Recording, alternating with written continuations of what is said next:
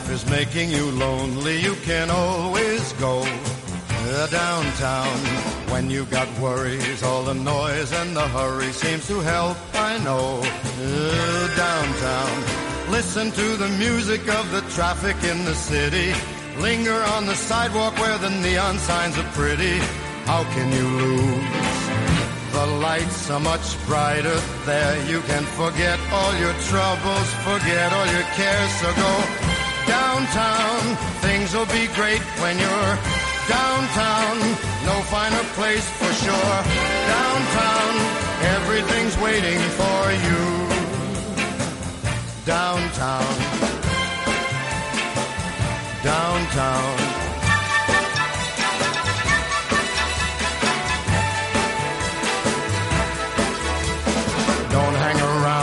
Let your problems surround you. There are movie shows oh, downtown. Maybe you know some little places to go to where they never close. Oh, Capital, downtown. la bolsa y la vida, con Luis Vicente Muñoz.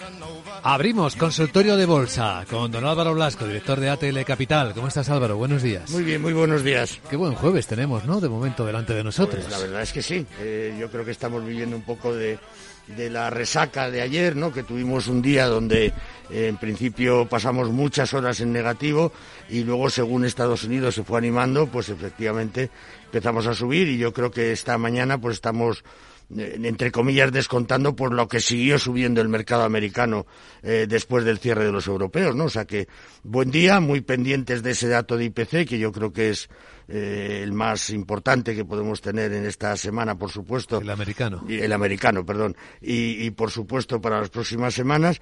Y vamos a ver qué rumbo le da a los mercados. Eh, todos esperamos que haya un cierto repunte en lo que es el IPC eh, del mes de diciembre en Estados Unidos, como así ha sido también en mercados europeos, y por lo tanto, pues, mm, salvo que sorprenda muy negativamente por una subida excesiva, pues tendríamos que seguir, eh, digamos, con esta eh, racha de estos últimos días, pues más alcista, donde ya tenemos a los mercados americanos en positivo, donde tenemos Japón con una subida espectacular de más del 4% desde principios de año y donde tenemos a los mercados europeos pues todavía en negativo, pero bueno, alguno con lo que podamos hacer hoy eh, podrá entrar en positivo.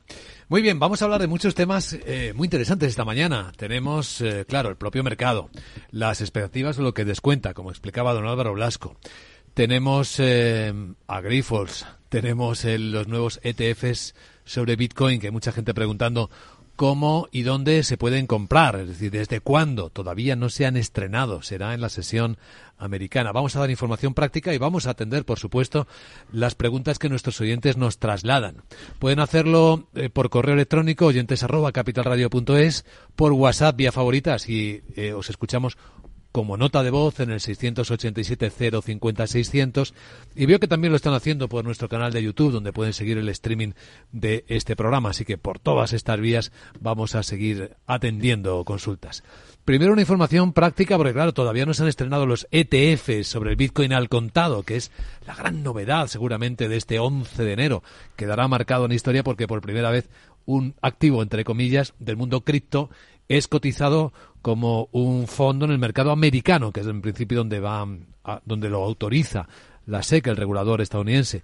Pero un ETF no es un fondo de inversión, es casi como una acción, ¿no? En términos reales. Efectivamente, como estabas eh, comentando, estamos hablando de una acción y que, por lo tanto, con los costes que pueda tener cada uno por operar eh, en mercados internacionales con las entidades con las que trabaja, eh, pues podrá tener acceso a la compra de acciones o de participaciones, como queramos llamar, de este fondo de Bitcoin. O sea que la verdad es que esto acerca mucho el Bitcoin a la, a la gente de a pie, a los inversores normales como somos eh, nosotros, ¿no? Eh, donde en principio también pues vamos a tener eh, una facilidad eh, de contratación yo creo que mayor que el que tener que suscribir una cuenta en una plataforma, etcétera, ¿no? Y yo creo que bueno, pues las subidas que hemos visto en estas últimas estos últimos meses ya eh, del Bitcoin pues vienen también de la mano de del que pueda popularizarse más la inversión en esta moneda. Hay distintos tipos de ETF sobre Bitcoin al contado. Distintos tipos significa que hay distintas casas que los han diseñado y han obtenido la aprobación para comercializarlos hasta 11. Imaginamos que luego, para comprarlos, ¿cómo se podrán comprar? Por las plataformas habituales que los comercialicen. Eh, sí, efectivamente. Yo creo que, si, que, a través de tu depositario, donde tienes tu cuenta de valores, pues le podrás dar orden de comprar uno u otro. Lo que habrá que analizar un poco es qué diferencias pueden tener los de unas casas con los de, con los de respecto a otras. Las comisiones, ya viene una batalla, ¿eh? Hay quien dice que seis meses gratis de comisión cero. Eh, pues es posible, si estas cosas eh, ya sabemos cómo, eh, cómo funcionan, ¿no? Que efectivamente hay que, se abre un mercado o una actividad dentro de un mercado y hay que ver si consigue ser el, el líder. Por lo tanto, no me extrañaría que verían, viésemos ese tema, ¿no? Mm, bueno, yo, yo, creo que va a tener un cierto éxito, ¿no? Porque al fin y al cabo mucha gente ha querido invertir pequeñas cantidades en Bitcoin o en otras criptomonedas, en este caso hablamos del Bitcoin, y no lo ha hecho pues por, por, por, eso, por no poner sus datos en una plataforma a través de Internet, etcétera, pero en el momento que lo compra eh, la compañía o la entidad en la que tienes tu cuenta de valores, mm, pues las cosas se simplifican mucho. Muy bien, pues vamos a atender preguntas de nuestros oyentes y espectadores en los próximos minutos, al tiempo que vamos a ir comentando, claro, las noticias de actualidad que nos vayan saltando en esta mañana de mercados positivos, de bolsas subiendo en toda Europa, como lo hemos visto también durante la sesión asiática. Pues mira, por eh, en el canal de YouTube eh, nos están preguntando por Celnex. Em, pregunta Rubén si em, puede estar dibujando un hombro, cabeza, hombro, un HCH. Dice, claro, un hombre, cabeza, hombro. Está preguntando en clave de análisis técnico por Celnex. Efectivamente. Bueno, eh, yo creo que la compañía, por lo menos por fundamentales, es interesante tenerla en, cartera. Eh, yo creo que ha recuperado prácticamente el bache que tuvo de esas caídas de, de octubre y, vamos, de septiembre-octubre sobre todo. Eh, y por, por actividad, desde luego, nosotros creemos que la compañía es interesante es posible, como dice este oyente, que esté dibujando esa, esa, esa figura, pero vamos, lo, relevante para la compañía es que eh, yo creo que está saliendo de un momento eh, complicado en cuanto a al fuerte endeudamiento que tenía la compañía, se está deshaciendo de algunas de las eh, inversiones pues menos estratégicas que podía que podía tener. y yo creo que puede hacer un ejercicio bastante bueno. en principio, después de ese boom que tuvo después de, eh, de las grandes compras, yo creo que ha ido consolidando mucho su, eh, su posición y que en la actualidad, eh, vamos, no solamente lo era, sino que va a seguir siendo uno de los líderes en el sector.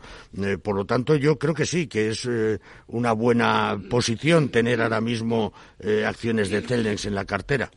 Celnex, el primer valor del que hemos hablado. El segundo va a ser el que nos sugiere Carl. Dice, buenos días. Consulta sobre la evolución de Repsol.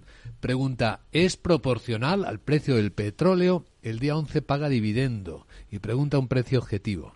Lo del, día 11 no lo tengo confirmado, pero bueno, supongo que si lo dice será verdad. lo comprobaremos de todas formas sobre la marcha mientras miramos Repsol. Perfecto. Eh, bueno, Repsol en principio sí tiene una dependencia importante del, precio del crudo. Lo que pasa es que, bueno, eh, la estamos viendo que va diversificando eh, actividad, que va buscando otras nuevas líneas de negocio pues encaradas más a energías limpias y de cara y de cara al futuro la, la, compañía yo creo que mm, después de esas fuertes reducciones que ha hecho de de, su endeudamiento pues está bastante atractiva en, en cuanto a, a ese aspecto. Em, el dividendo que, comentaba es 11 de enero, o sea, hoy. Es, es, muy importante, indudablemente. Eh, lo, que vamos a ver hoy, indudablemente, en la cotización, lógicamente, lógicamente lo voy a mirar, será el, el descuento de este, de este dividendo, sí. Eh, pero no. Eh, en, en, principio, ya si lo paga hoy, lo debió descontar hace un par de días, ¿no? O sea que... Está 12,98, subiendo cuatro décimas. Efectivamente. Entonces, bueno, yo, yo creo que sí, hemos visto eh, que ha habido unas ciertas bajadas de precios de crudo en los últimos días, sobre todo para el tema eh, de Asia, etcétera, em, pero yo creo que la OPEP y la OPEP Plus pues siguen teniendo en sus manos el, el regular el precio del crudo. Em, es verdad que estamos en un momento pues eh, complejo, donde vemos en Europa unos crecimientos eh, o negativos o muy exiguos, o sea, una pequeña recesión, digamos, que no debería ser ni larga ni profunda, mientras que en Estados Unidos pues seguimos viendo eh, bastante actividad económica, aunque ellos, bueno, pues se, se autoabastecen prácticamente, ¿no? Aunque tienen que recurrir, por supuesto, a los mercados internacionales. Entonces yo creo que sí, que Repsol, mm, de cara a medio plazo, medio y largo plazo, por el buen dividendo que tiene, que además me parece muy recurrente, y por la valoración que tiene ahora mismo, eh, yo creo que es muy interesante tenerlo en cartera. ¿Precio objetivo? Hemos comentado. ¿Cuál podría ser? Bueno, precio objetivo, yo creo que la media está en, en, Bloomberg está entre en alrededor de 14.30, pero no estoy absolutamente seguro. Pero vamos, sí, eh, los 14 euros con seguridad. Pues Repsol, la siguiente pregunta la firma Teresa, dice, ¿por qué no, eh, los que tenemos Grifols y estamos muy preocupados porque seguimos dentro, ¿qué podemos hacer? Pregunta. O sea que entiendo que Teresa eh, le ha pillado todo lo que ha ocurrido esta semana. El informe de Gotham City, el hundimiento, el rebote. Hoy, por cierto, ¿cómo está Grifols? lo tenemos, eh, a ver cómo está. Pues está estabilizándose. Ahora vuelve a caer, 2-3%. 11,49 euros. Bueno, indudablemente esta situación le va a dar volatilidad bastante tiempo. Vamos a ver, tenemos a las dos y media una conferencia con analistas por parte de Grifols en los que va a intentar eh, seguir comentando la situación. Bueno, yo lo que diría de Grifols es que eh, la compañía a mí me parece buena, eh, indudablemente es una compañía y siempre lo hemos dicho, no es nuevo, eh, pues bastante endeudada que está haciendo, está intentando hacer esfuerzos para reducir ese ese endeudamiento el grupo tiene mm, eh, que renovar importantes cantidades de financiación eh, este año. Grifols no es muy importante lo que tiene que refinanciar. El año que viene sí. Y lo que sí está claro es que esta situación pues puede hacer eh, que haya una cierta desconfianza y que le obligue a financiarse a tipos más, más importantes. Hombre, yo creo que llegado a estos niveles, yo creo que habría que soportar la evolución que pueda tener en las próximas semanas. Dependería del precio al que haya entrado eh, doña Teresa en este, en este valor, em, pero yo si lo alcanzase, pues a lo mejor no era ninguna tontería eh, cambiar de, valor, ¿no? Para evitar eh, volatilidad en el, en el futuro. Muy bien, pues eso sobre Grifols, esperando noticias en cualquier momento. Vamos a escuchar preguntas que nos trasladan nuestros oyentes al WhatsApp de Capital Radio como nota de audio. Buenos días, adelante. Eh, buenos días. Eh, por favor, ¿podría analizarme una entrada en ACM Research con ticker ACM y en Datadog, ambas para corto, o sea, no para corto plazo, para entrar ahora, a ver cómo las ve y soportes? Muchas gracias. ACRM, pues vamos a ver si la localizamos. Pues sí en primer lugar, porque esta no es una de las habituales que seguimos, eh, entiendo que es Equity RM Group, una compañía británica que cotiza, a ver, GBX. Eh, Equity RM Group puede ser? Puede ser. Muy desconocida para nosotros. Yo la verdad es que no, no, no, no la, no la conozco. Y la, si no, pues pasamos Vamos a, a pasar a la otra porque realmente la otra, la otra compañía por la que nos preguntaba era Datadog. Datadog eh, sí cotiza en el Nasdaq, esta compañía ya es un poco más conocida. Es un servicio de monitorización para aplicaciones en la nube. Trabaja con bases de datos, con servidores y da algunos servicios. Es una compañía típica de software as a service. Bueno, yo creo que ahí sí, que ahí estamos hablando de una compañía de un tamaño mediano, eh, donde en un eh, en una actividad, digamos, cada vez más demandada. Eh, lo que hemos visto en los últimos 12, 13 meses son subidas muy importantes en empresas tecnológicas, pero de muchísimo renombre, es decir, las 7, 8 magníficas que ya, que ya llamamos, ¿no? Mientras que en este tipo de compañías, pues la verdad es que el dinero ha entrado a cuentagotas, ¿no? por lo tanto, yo creo que mm, este ejercicio esas compañías medianas, pequeñas, eh, lo pueden hacer francamente bien y además eh, el apetito que estamos viendo por parte de muchos grupos em, para complementar, digamos, la gama de, servicios y sobre todo el tema de servicios en la, en la nube a sus, a sus clientes eh, no puede hacer más que crecer. O sea que mm, yo creo que en principio es una buena apuesta estar en una compañía como esta. Muy bien, pues visto Datadog. La siguiente pregunta del correo electrónico de Capital Radio, oyentes arroba capitalradio.es. Dice, buenos días, soy Carolina, escribo desde Valencia. Me gustaría preguntarle a don Álvaro qué piensa de los bancos que cotizan en el IBEX. Si cree que es eh, correcto mantener una posición pensando en que todavía les queda margen de subida hasta finales de año. Gracias, Carolina. Bueno, imagino que está pensando, claro, en el momento en el que se den la vuelta a los tipos de interés, que empiecen a bajar, y si eso cambia la escena para los bancos. Efectivamente. Bueno, yo, yo creo que sí, que los bancos españoles todavía son eh, eh, atractivos para tenerlos en, en cartera, o sea que eh, yo no dudaría en mantenerlos si los tuviera o en entrar si no los tuviera. Em, hay varias cosas. Por un lado, yo creo que los eh, resultados siguen, van a seguir siendo eh, buenos a lo largo de este, de este ejercicio. los márgenes es verdad que pueden quizás empezar a sufrir un poco pero serán sustituidos por un mayor volumen en el tema de, comisiones, luego eso en principio es positivo. Eh, sí es cierto un par de cosas que pueden preocupar. Por un lado es el tema de la morosidad, que bueno, pues una situación eh, compleja como la que estamos viviendo ahora mismo en la economía, en las economías domésticas, eh, pues podemos ver aumentar algo la, la, morosidad, pero por ahora lo ha hecho de forma muy limitada y muchos bancos han hecho ya pues provisiones eh, por encima de lo esperado para esa posibilidad de que aumente eh, la mora y por otro lado pues también hay que estar muy pendiente a cómo evoluciona el crédito eh, al final la cartera de crédito de muchas entidades financieras puede verse reducida en los próximos meses porque bueno pues a los tipos actuales hay muchos proyectos de compras de viviendas o de o de otro tipo de consumo que, se detiene ¿no? y que se ralentiza de forma más significativa.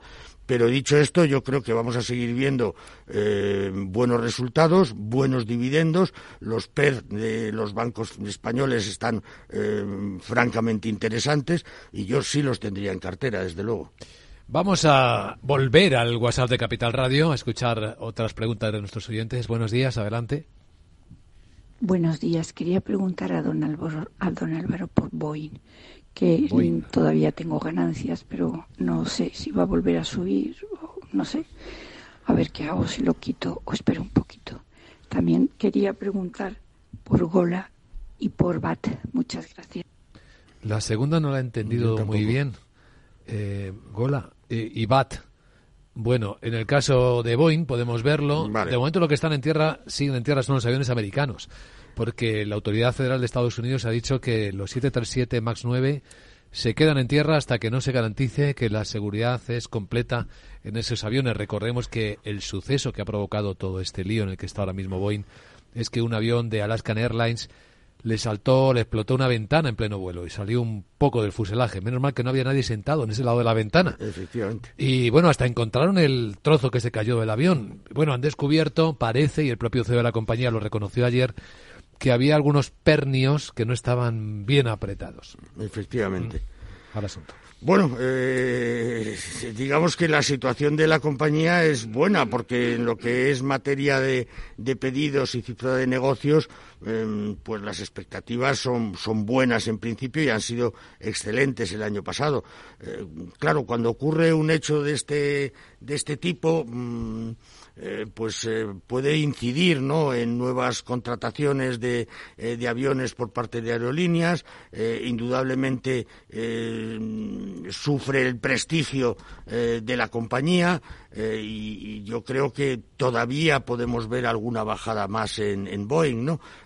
al final. Mm, Vamos a ver eh, a qué tipo de, a, cuántas aeronaves puede afectar, qué revisiones o qué reparaciones, entre comillas, lo podemos llamar de una u otra manera, eh, hay que hacerles, eh, qué número de aeronaves se van a mantener en tierra y, por lo tanto, pues, pues van a, digamos, a, a perjudicar a las diferentes compañías. Bueno, yo quizás ahora mismo, si tenemos ganancias, pues yo sería prudente. Eh, indudablemente tendrá que haber un rebote después de esta fuerte caída eh, de prácticamente un 10% en, en, en, dos en tres sesiones, en dos sesiones, ¿no? Eh, pero yo, por prudencia, si estuviera ganando dinero, pues preferiría verlo desde fuera. No es extraño. Bueno, BAT entendemos que es British American Tobacco, la compañía que cotiza en Londres con el Rick Bats. Imagino que se refiere nuestra oyente a esta compañía que es la que tiene marcas como Dunhill, Luke Strike o Palmal entre otras. Bueno, yo, yo creo que son compañías que en principio, una compañía que en principio va a seguir yendo bien, o sea que eh, bueno, yo creo que lleva sin parar de, de, caer desde hace año y medio, desde junio del año pasado. Sí, pero vamos, yo creo que justamente con esa corrección tan, tan tremenda que hemos visto, eh, yo, yo creo que en principio debería llegar a esa estabilidad y comportarse bien eh, este ejercicio, ¿no? Eh, vamos a ver, indudablemente, pero yo, yo creo que el, el, consumo de tabaco pues sigue siendo importante. Yo creo que las marcas que tiene BAT en principio siguen siendo bastante consumidas y yo creo que después de esta corrección que hemos visto y de la reorganización que ha habido dentro de la compañía, pues deberíamos ver un cierto rebote en la misma. O sea que mm, yo sería prudente, pero sí creo que es un momento en el que se puede tomar alguna posición. Sigamos con más preguntas. Volvemos al WhatsApp de Capital Radio, donde nuestros oyentes habituales y no habituales van dejando preguntas en este consultorio. A ver, ¿cuál es la siguiente? Buenos días, adelante. Hola, buenos días. Soy Diego desde Madrid. Antes de nada, enhorabuena por el programa. Le quería preguntar, por un lado, a Álvaro Blasco por Mafre, que la tengo comprada hace ya varios años. Y bueno, saber si cree que puede tener potencial de revalorización o si es prácticamente ya el dividendo lo que puede, lo que puede seguir dando. Y, luego, por otro lado, estaba pensando en, estudiar Viscofan. Es verdad es una, es una empresa que nunca la he estudiado, pero sí he visto la caída que ha tenido de casi 68 a 53, cuando yo siempre he oído que es como Vidrada, una empresa española de, de mucha calidad. Así que saber qué perspectivas tiene tiene, qué catalizadores positivos y negativos puede tener y nada, si la ve buena, buena opción de entrada ahora a medio y largo plazo o es que los números realmente han sido malos y por eso ha, tenido esa caída. Pues muchísimas gracias y enhorabuena por el programa. Chao. Gracias, Diego, por las dos preguntas. Vamos a hablar de Mafre. Tiene ahora un rendimiento. Yo le diría a Diego que Mafre la dejamos para el final. Porque, ah, vale. Eh, seguimos en la tónica de los últimos programas, ¿no? Qué buen ojo, eh, Diego. Vamos con Viscofan entonces. Sí, Diego además tiene buena puntería. Eh, bueno, yo, creo que Viscofan ahora mismo mm, puede ser una buena oportunidad de, de compra. Eh, la verdad es que siempre ha sido una compañía pues muy estable en las carteras de los inversores. Eh, yo creo que sigue siendo el líder mundial en momentos complejos de economía donde hay cierta cierta debilidad en el consumo. La compañía lo suele hacer bastante bien. yo creo que que aunque podría todavía dar algún pico hacia abajo, está en un momento pues interesante para entrar para entrar en ella, ¿no? Eh, nosotros Viscofan la hemos tenido eh, generalmente en la en la cartera. Mm, bueno, pues eh, tiene en principio un dividendo no muy elevado, pero pero sí razonable, cercano al tres y medio. el PER mm, ha bajado de forma eh, perdón, ha subido de forma significativa en este último ejercicio, pero bueno, 18 sigue estando bastante eh, dentro de la horquilla del, del sector. Barata no está, ¿no? No, barata no está. Y, y a mí creo que puede seguir siendo una buena, una buena inversión. Sí, es líder mundial en fabricación y comercialización de envolturas para productos cárnicos. De hecho, Viscofan facilita y vende estos eh, envoltorios en más de 100 países de todo el mundo. No, no, vamos, es, líder indiscutible, además de una calidad de primerísimo nivel. Hmm. Don Álvaro, eh, me gustaría que echase un ojo a Indra porque se está desmarcando en el mercado español, está de repente subiendo un 4,6%. No tengo a la vista, está en 14,92 noticias eh, que por el lado fundamental estén aparentemente afectando a la compañía hoy.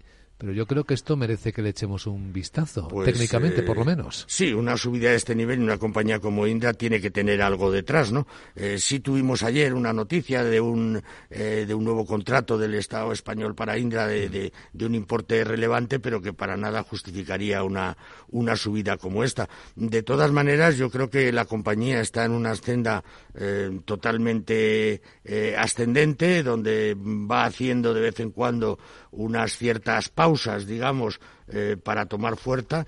Em, seguimos pensando que puede subir perfectamente desde este, eh, desde este nivel, además con muchísimas. Eh, yo creo que es una de las compañías que tiene más recomendaciones de compra por parte de los analistas que la, que la siguen, ¿no? Y ya digo, no sé qué noticia puede haber influido para esta fuerte subida, pero la compañía mm, vale esto y más. Eh, una última antes del minuto de oro. Buenos días. Hola, buenos días. Quería preguntar si eh, el analista ve algún punto de entrada para Allianz, que siempre va bastante bien, entonces ahora cómo ha recortado, y para um, Münchener Rückversicherung, en, ambos en, la alemana. Muchas gracias. Mm, ¿Esta segunda que es? ¿Munich Re? No. Mm, no lo sé. Puede, puede ser, la verdad es que no no, no, no tengo bien el oído hoy, la verdad. Eh, yo tampoco, eh, lo sentimos. Eh, bueno, vamos a, con Allianz, que es la que nos va a dar tiempo. Vale, bueno, yo creo que en principio dentro de las aseguradoras estamos hablando de una gran compañía. Nosotros pensamos que a las aseguradoras en general les va a ir bien. han tenido un ejercicio, el ejercicio eh, pasado mm, una fuerte recuperación en la rentabilidad de las inversiones que tienen que realizar para, para Em, rentabilizar las primas y sobre todo eh, han, alargado las, las carteras en ese sentido no yo creo que Allianz además pues eh, internacionalmente sigue eh, sigue creciendo y yo le veo un buen potencial desde luego.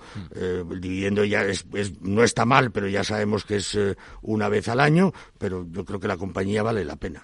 Pues atención lo que vale siempre la pena es escuchar el minuto de oro Veamos, don Álvaro, ¿qué tiene usted ahí como idea hoy? Bueno, eh, como Diego anticipaba, pues, eh, pues Mafre, en principio eh, hemos estado viendo un poco cuál es su comportamiento, sobre todo después de esta ruptura del, del nivel hacia arriba del nivel de los dos del nivel de los dos euros eh, nosotros la compañía la vemos mm, con bastante fuerza.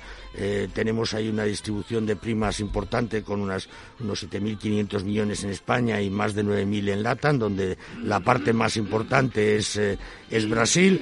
y creemos que mm, sigue con posibilidades de crecimiento muy fuertes, sobre todo en la parte de, de LATAM, mientras que quizás en, en España pues pueda sufrir un poquito por el tema de, como decía, de esa contracción del gasto en las, en las familias.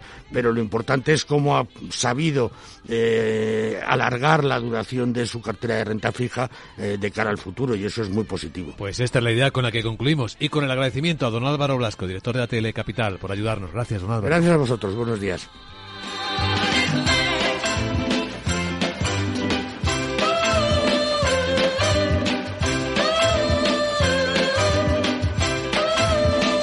Capital, la Bolsa y la Vida, con Luis Vicente Muñoz.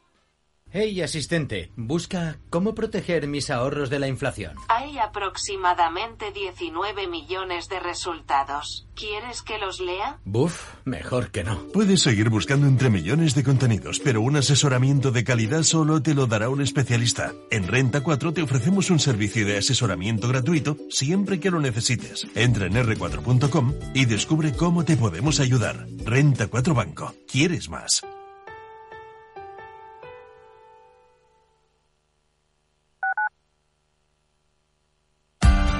Capital Radio. Escucha lo que viene. Inversión inmobiliaria acompaña al mercado inmobiliario en este nuevo ciclo. Todos los jueves de 10.30 a 13 horas, el inversor encontrará las claves para realizar su mejor inversión. La mañana de los jueves en Capital Radio tomamos el pulso al sector inmobiliario. Noticias, análisis de mercado y debates donde los protagonistas del sector podrán contar en primera persona los retos a los que se enfrenta el ladrillo. Inversión inmobiliaria pone la voz al sector inmobiliario. Aquí, en Capital Radio. Información, análisis, previsiones, recomendaciones, todo lo que necesitas saber para tomar tus decisiones de inversión en Mercado Abierto, de 4 a 7 de la tarde con Rocío Arbiza, Capital Radio.